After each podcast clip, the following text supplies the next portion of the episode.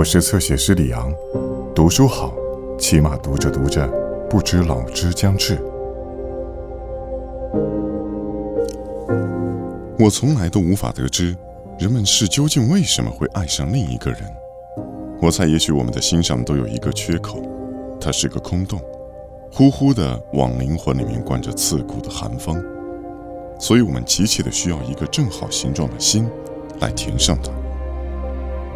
就算你是太阳一样完美的正圆形，可是我心里的缺口，或许却恰恰是个歪歪扭扭的锯齿形，所以你填不了。毛姆，面纱。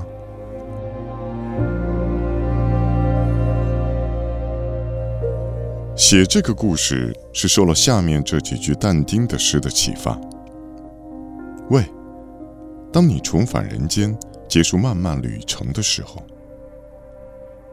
第三个幽灵接着第二个幽灵的话说：“请记起我，我是皮亚。西耶纳造了我，马雷马毁了我。那个在娶我的时候，第一次把宝石戒指戴上我手指的他，知道这事儿。当时我正在圣托马斯医学院实习，适逢复活节。”我有六个星期的独享假期，把衣服装进手提式旅行包，二十英镑装进口袋，我就出发了。我先去了热那亚和比萨，然后去了佛罗伦萨。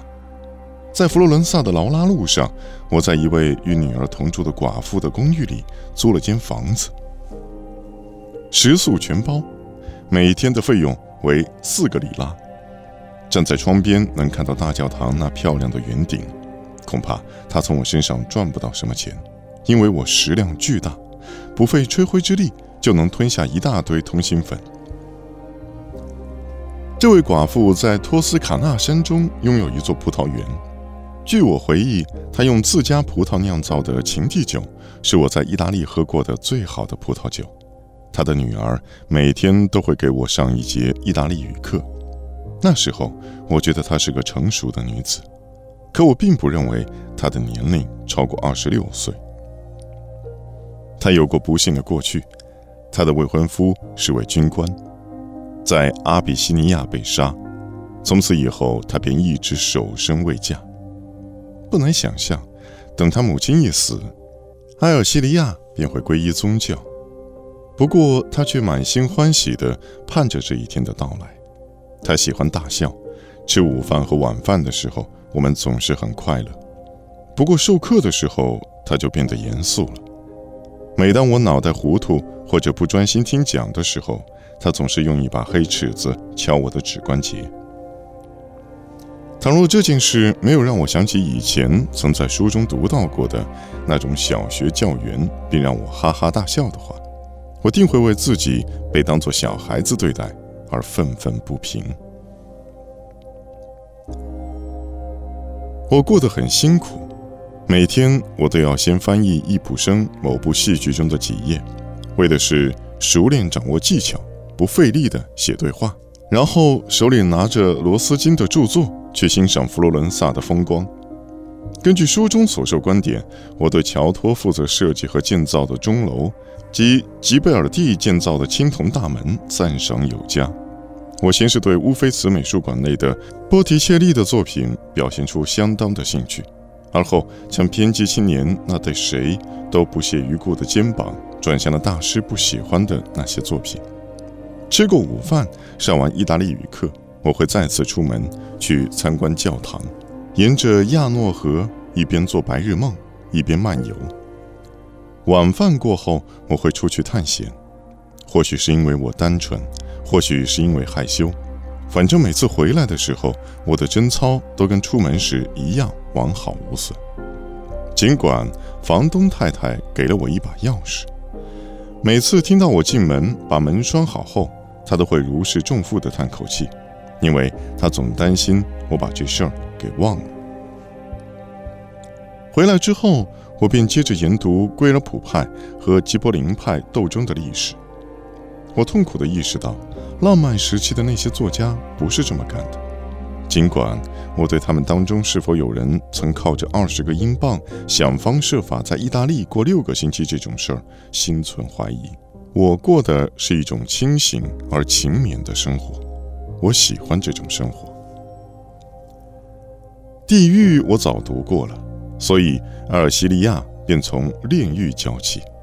在教到上面我引述的那一段时，他告诉我，皮亚是西耶纳的一位贵妇，她的丈夫怀疑她与别人通奸，但因考虑到她的出身，不敢杀死她，便把她带进了他在马雷马的城堡。他确信那里的毒气会将她毒死，却没想到她过了很长时间都没死。他变得越来越不耐烦，便把她扔到了窗外。我不知道这件事是埃尔西利亚从哪里听来的。据我所知，但丁不会把故事描写的这么详细，但基于某种原因，这个故事却让我很中意。我在脑子里把这个故事想了又想，很多年来，我不时在脑子里把它想上两三天。我常常在心里对自己重复这句。西耶纳造了我，马雷马毁了我，但他只是我脑子里众多题材中的一个。于是有很长一段时间，我把它忘了。毫无疑问，我把它当现代故事看待了，却想象不出在当今世界中这些事件有可能会发生的一个背景。直到在中国进行了一次漫长的旅行之后，我才发现了这样一个背景。写这部小说的时候，我先想到的是故事，而不是人物。我觉得这是唯一一部我这么写的小说。人物跟情节之间的关系很难解释，人物凭空想不好想，在你想的那一刻，总得想他身处的环境，他正在干什么。这样一来，人物连同其主要行为，才像是想象力同步行动的结果。但这一次，我是先把故事慢慢构思好，然后再挑选合适的人物的。这些人物是我根据很久以前在不同的环境中认识的那些人创造出来的。